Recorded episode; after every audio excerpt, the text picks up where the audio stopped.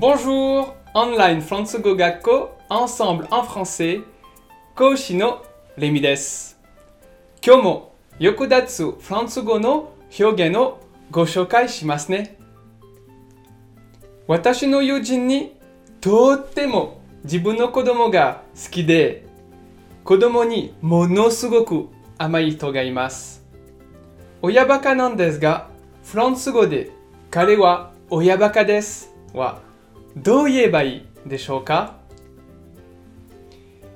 Il est gaga de ses enfants.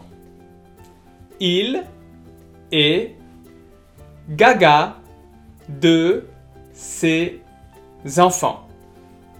Il est gaga de ses enfants. Il est gaga de ses enfants. 直訳すると彼は 彼の子供たちにのぼせ上がっている。で彼は親バカです。という意味で使います。